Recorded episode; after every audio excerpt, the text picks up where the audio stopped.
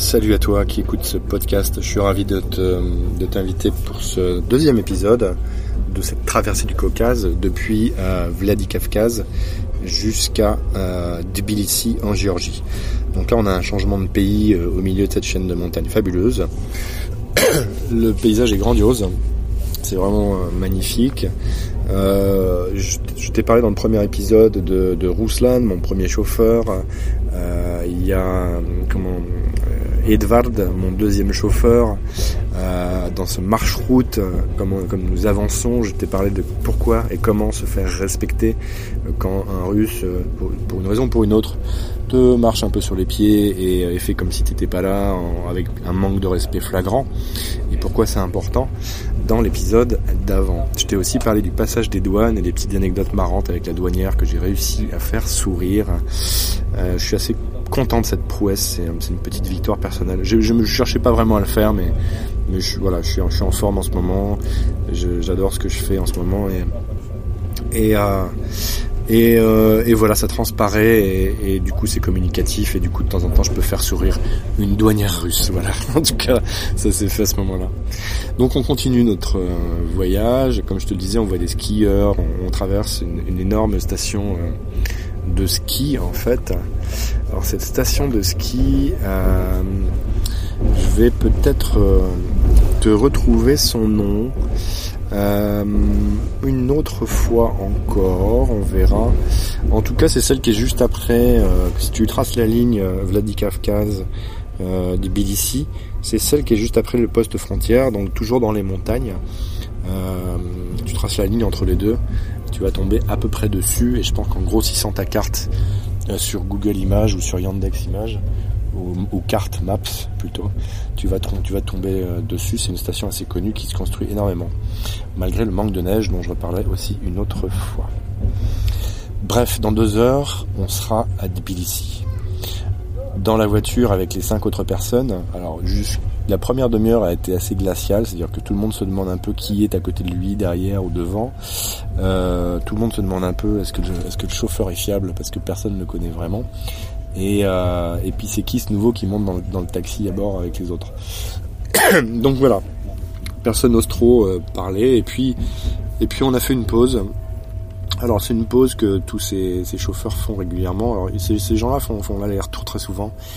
Ils remplissent leur marche-route avec 3 euh, à 5 ou 6 personnes et tout le monde paye, on va dire, entre 1200 roubles et 2000 roubles. Ça dépend de comment, euh, comment tu négocies euh, ton, ton, trajet.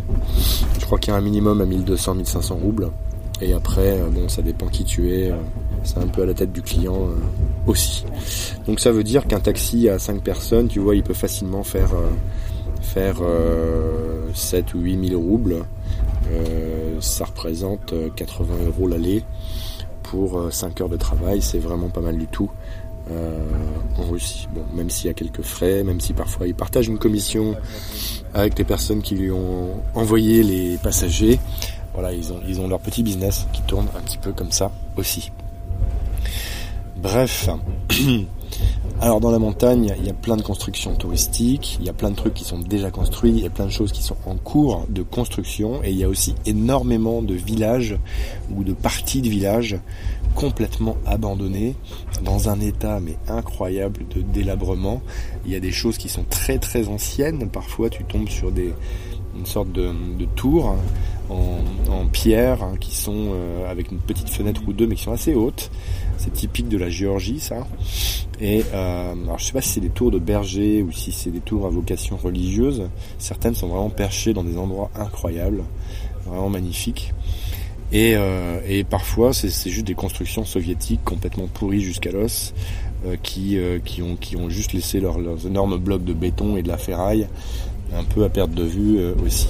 Il y a aussi des usines complètement désaffectées et, et voilà, et des fois ça fait, un peu bizarre, des énormes tubes, enfin il y a des trucs très très euh, très très spéciaux dans le paysage, et c'est vrai que c'est un peu un paysage de désolation parfois qui fait un peu peur. On se dit mais comment est-ce qu'on fait pour pour laisser un pays finalement dans dans cet état?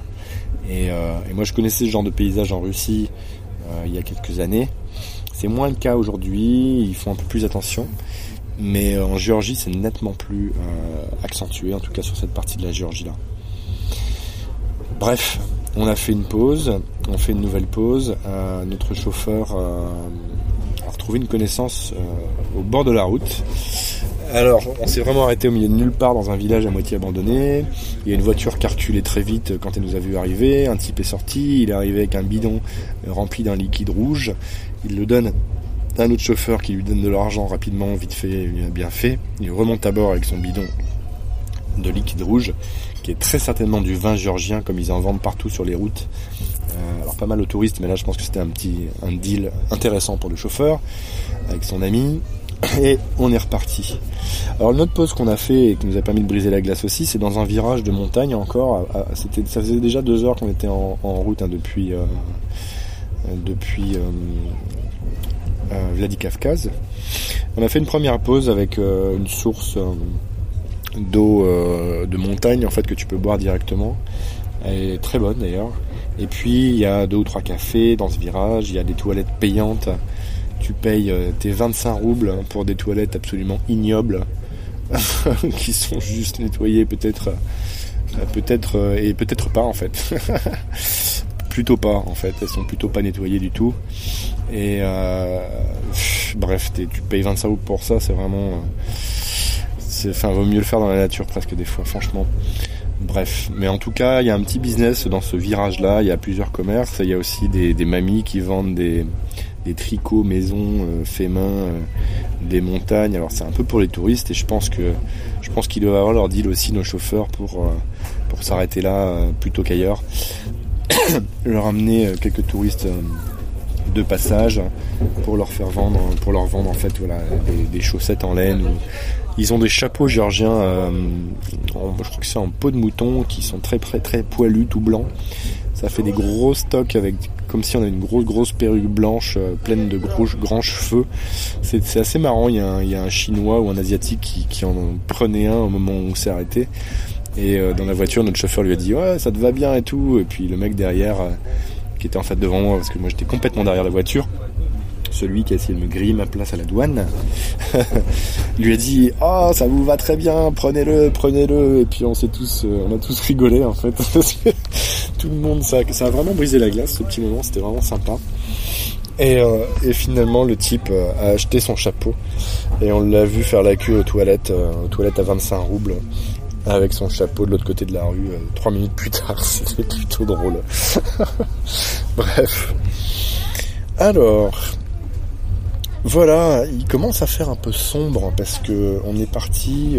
alors je sais plus à quelle heure. On est parti en tout début d'après-midi. Et euh, à ce moment-là, il est près de 4h30, 5h. La nuit commence à tomber et notre chauffeur met euh, une chaîne de radio de musique traditionnelle géorgienne. Et là, c'est toute une ambiance qui s'installe dans la voiture sur la dernière heure euh, jusqu'à Tbilissi. Alors au dehors, euh, évidemment, tout est plus sombre. On voit les enseignes lumineuses qui commencent à apparaître par-ci par-là. Il y a plein de petits endroits encore dans la campagne où ils ont fait comme, euh, qui dirait, euh, une sorte de petite base avec des chachliks, avec des petites cases, des petites huttes, en fait, où l'été on doit pouvoir se mettre euh, petit groupe par petit groupe, de manière assez intime, séparés les uns des autres. C'est très très bien aménagé souvent. Il y en a beaucoup qui étaient vides en cette saison parce que les touristes sont pas là. Je t'expliquerai pourquoi dans un autre podcast, mais il n'y a personne cette année. Parce qu'il n'y a pas de neige en fait, voilà. Mais j'y reviendrai un peu plus en détail aussi parce que c'est un sujet intéressant et euh, ô combien euh, d'actualité finalement vis-à-vis du climat. Bref, on voit plein de ces petits restaurants qui ont l'air très très sympas euh, à droite et à gauche de la route. On peut manger des chachliks géorgiennes et de la nourriture géorgienne entre autres, et boire du vin évidemment. Euh, et, je me dis, waouh, en été, ça doit vraiment être génial. Il doit y avoir des petits groupes un peu partout, ça doit être illuminé, il doit y avoir un peu la fête à droite à gauche. Ça doit, être, vraiment chouette à, vivre.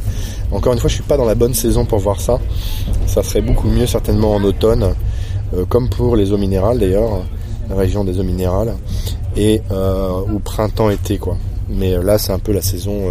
soit tu skis, soit, soit voilà. Et comme il n'y a pas de neige, bah il y il y a un peu rien en ce moment, malheureusement. Bref, cette musique remplit l'habitacle avec ses chants extrêmement colorés. La musique géorgienne, c'est un peu comme les musiques traditionnelles corses en fait, c'est beaucoup chanté avec des voix d'hommes, des voix de femmes qui sont souvent très très prenantes. Il y a toujours une très forte intensité, euh, presque romantique et, un peu de cigane, un peu euh, très très coloré en tout cas. Et ça nous transporte complètement ailleurs et ça y est, nous sommes en Géorgie. Alors la Géorgie, j'y suis pour trois jours. Je suis pas encore arrivé du tout à destination. Il nous reste encore une heure de route, comme je te le disais. Mais ce que je voulais te dire, c'était voilà, j'arrive dans un pays que je ne connais absolument pas. Alors j'ai rencontré des Géorgiens auparavant. Il y a quelques années, au début des années 2000, 2004, 2005, par là, j'ai travaillé beaucoup avec des, des réfugiés, en fait, des demandeurs d'asile qui, qui demandent l'asile en France. Et, parmi eux, il y avait des Russes, des Tchétchènes, il y avait des, euh, des Ukrainiens parfois, il y avait, euh, il y avait beaucoup de Géorgiens à une époque. Il y avait aussi des Mongols. Euh, et, je, faisais l'interprète, en fait, je traduisais pour eux leurs documents, etc. Et, je les aidais à traduire aussi leur histoire, pourquoi ils étaient là, pour voir si ça, si ça correspondait aux, conditions de la, Convention de Genève, hein, qui fait qu'on accepte ou pas, en, principe, des, des, étrangers en tant que réfugiés en France, entre autres. Et il y avait plein de Géorgiens, et le souvenir que j'en avais, c'était que ceux qui venaient chez nous étaient très très souvent, alors à 90%, des trafiquants qui avaient entendu dire que en France, on recevait euh, une, subvention, euh, des aides euh, en argent hein, pour, pour vivre en France. et, et, ils venaient toucher les subventions en fait. Et pendant qu'ils touchaient leur argent en faisant des dossiers d'un côté, en faisant, en rentrant dans, l'administratif qui dure parfois 4, 5, 6 ans avant de savoir si on est débouté ou si on, est accepté comme réfugié, et eh ben ils faisaient tous les trafics. Ils avaient organisé dans la région de Caen, en Normandie, et au-delà sûrement, mais en tout cas dans la région de Caen, ils s'étaient partagés les quartiers de la ville. Euh, c'est une ville assez grande, et, euh, et, chaque euh, responsable de quartier devait organiser, enfin faire du vol organisé dans les magasins, dans les grandes surfaces. Ils rapatriaient tout à un point de, ralliement qui était dans la campagne de Cannes où il y avait un hôtel pour les réfugiés. Et, euh, et euh, ils remplissaient une voiture pleine à craquer de parfums, de plein de trucs qu'ils avaient pu voler. Et la voiture était envoyée en Belgique pour revendre tout ça là-bas. Et ce trafic euh, se faisait bah, couramment, c'est-à-dire que c'était vraiment connu parmi les réfugiés. Moi je le sais parce que je, discutais souvent avec eux et avec quelques-uns qui connaissaient vraiment bah, leur vie quoi en France et tout ça, comment ça se passait. Euh, et, c'est vraiment l'image que j'avais des Géorgiens. C'était vraiment des gros trafiquants. C'est à l'époque où Shevardnadze avait foutu un, bordel monstre en, en Géorgie et où... Euh, alors je sais plus exactement, mais je crois qu'il y avait 4 millions d'habitants en Géorgie à l'époque et qu'il y en a plus de 2 millions 5 qui ont dû quitter le pays à ce moment-là. Tellement c'était un bordel fou. Euh, tout était revendu, l'économie se cassait la figure, il n'y avait pas de travail, on revendait les, métaux qui servaient à acheminer euh, l'électricité. Enfin, c'était vraiment une, terrible, quoi. Et ça, pour moi, c'était voilà au début euh, des années 2000. Bref, je me suis dit aussi quelque part, les Georgiens sont pas tous comme ça. Nous, ceux qu'on a eu à ce moment-là, c'est pratiquement les pires. On avait aussi quelques exceptions de Georgiens qui étaient complètement honnêtes et qui venaient parce qu'ils avaient eu des problèmes avec la mafia euh, chez eux en France. Enfin, ils avaient, eu des problèmes chez eux avec la mafia. Ils étaient venus en France à cause de ça pour demander l'asile.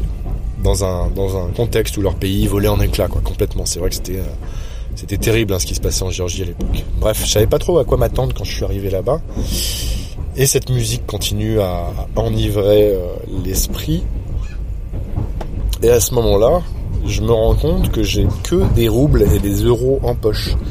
Je connais pas un mot à cette langue, je connais pas une lettre à cet alphabet qui est complètement étranger à tout ce que je connais. Ça ressemble ni à l'alphabet latin, ni à l'alphabet russe. Il n'y a pas une lettre que je peux me dire, ah tiens, celle-là, elle ressemble à celle-ci ou quoi. C'est vraiment très différent. C'est assez coloré aussi, c'est assez... Euh, c'est graphiquement très joli, je dois dire. C'est un peu comme... Euh, ça peut être graphiquement joli comme... Euh, comme de l'arabe ou du chinois, si vous voulez. Ou même du russe, je trouve que graphiquement le russe c'est très très chouette. Mais, en tout cas, il y a vraiment un aspect esthétique à cet alphabet qui est, euh, vraiment unique. Quoi. Ça ressemble ni à l'arabe, ni, euh, ni au chinois, ni à quoi que ce soit d'autre. Et du coup, je, me retrouve complètement paumé là-dedans. Alors, j'ai plus accès à mon téléphone non plus, puisque j'ai une carte russe, euh, une carte SIM russe. je me dis, voilà, j'ai pas en prendre une pour trois jours. Je suis pas sûr que ça vaille vraiment le coup. Bref, je suis un peu à poil à mon arrivée. je me dis bon, c'est pas grave, je vais me débrouiller quand même. Avec l'anglais, avec le russe, je devrais trouver des gens pour m'expliquer et, euh, pour, trouver ce dont j'ai besoin. Et, euh, puis finalement, voilà, j'ai l'habitude. Bref, c'est parti pour trois jours à Tbilissi. Je vais prendre ces trois jours pour travailler euh, en très grande majorité. Plus que pour visiter, j'ai besoin de travailler, de faire une pause à cet endroit pour faire le point sur ce voyage, préparer la suite et préparer euh, bah, tous ces contenus que je publie en ligne euh, pour toi. Voilà pour cette traversée du Caucase qui somme toute s'est très très bien euh, passée. Il y a eu des petits points de tension, des petits points de friction, mais vraiment minimes. Aucun problème sérieux en tout cas. Euh, les douanes sont passées comme une lettre à la poste malgré la réticence des chauffeurs à me prendre avec eux. Ils ont tous refusé au départ, hein, comme je te disais. Alors, je sais plus si c'était dans ce podcast ou dans le premier épisode sur la traversée du Caucase, mais ils ont tous refusé de me prendre. Euh, c'est pour ça que Ruslan m'a emmené lui-même en fait au-delà de la douane russe. Euh, et, finalement tout s'est bien passé. Tu montes ton passeport français. Encore une fois, le passeport français c'est vraiment une carte de visite fantastique dans le monde entier. C'est presque, je crois que c'est le passeport le. Здравствуйте. Телефоны, ценные вещи берегите. Ночью обязательно убирайте в безопасное место. Без а. присмотра их не оставляйте. На столе не забывайте. Дверь на защелку закрывайте. Ok, хорошо. Bon, je viens d'avoir la visite des services de sécurité du train qui viennent de me dire euh, attention à votre téléphone, attention à vos affaires. La nuit, il faut absolument fermer la porte du train de votre euh, compartiment. voilà, les types, ils font des. Ils viennent juste de me dire de faire attention à mes affaires pendant la nuit. Parce que ce train-là va jusqu'à Moscou, c'est pas celui que je prends ce soir. Moi, je vais m'arrêter à Mineralny Evadi pour un autre train, tout simplement parce que dans celui-ci, il y avait plus de place en, compartiment euh, coupé avec couchette. Il y avait que des places luxe, mais là, c'était vraiment trop cher. Donc, euh, donc j'ai choisi un autre train. Bref, je viens d'avoir la visite services de sécurité qui étaient très courtois et qui viennent juste de me dire de faire un peu, un peu gaffe à moi. Voilà, petite interlude imprévu, ça fait partie de l'imprévu, qui me guide et qui te guide aussi avec moi sur ce voyage. Donc je te disais, la traversée du Caucase s'est très très bien passée et dans un sens et dans l'autre, puisque j'ai refait euh, la traversée aujourd'hui, depuis ce matin euh, jusqu'à euh, début d'après-midi de Tbilissi à Vladikavkaz. Ça s'est passé bah, finalement encore mieux parce que là on a tout fait avec le même chauffeur.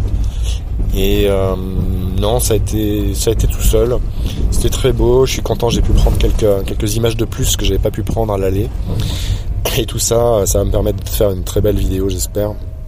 Ou en tout cas une vidéo qui se tient et avec du contenu intéressant pour compléter ce, podcast. Voilà, écoute, euh, je, te, je te remercie de me suivre. Euh, je suis ravi de partager tout ça encore une fois avec toi. J'espère à très bientôt pour un prochain épisode du podcast. Et euh, n'hésite pas à me poser des questions si tu en as. Je serais ravi d'y répondre dans un podcast futur ou à venir. Et puis on se retrouve en images sur Instagram et sur euh, YouTube comme d'habitude. Merci à toi. Ciao.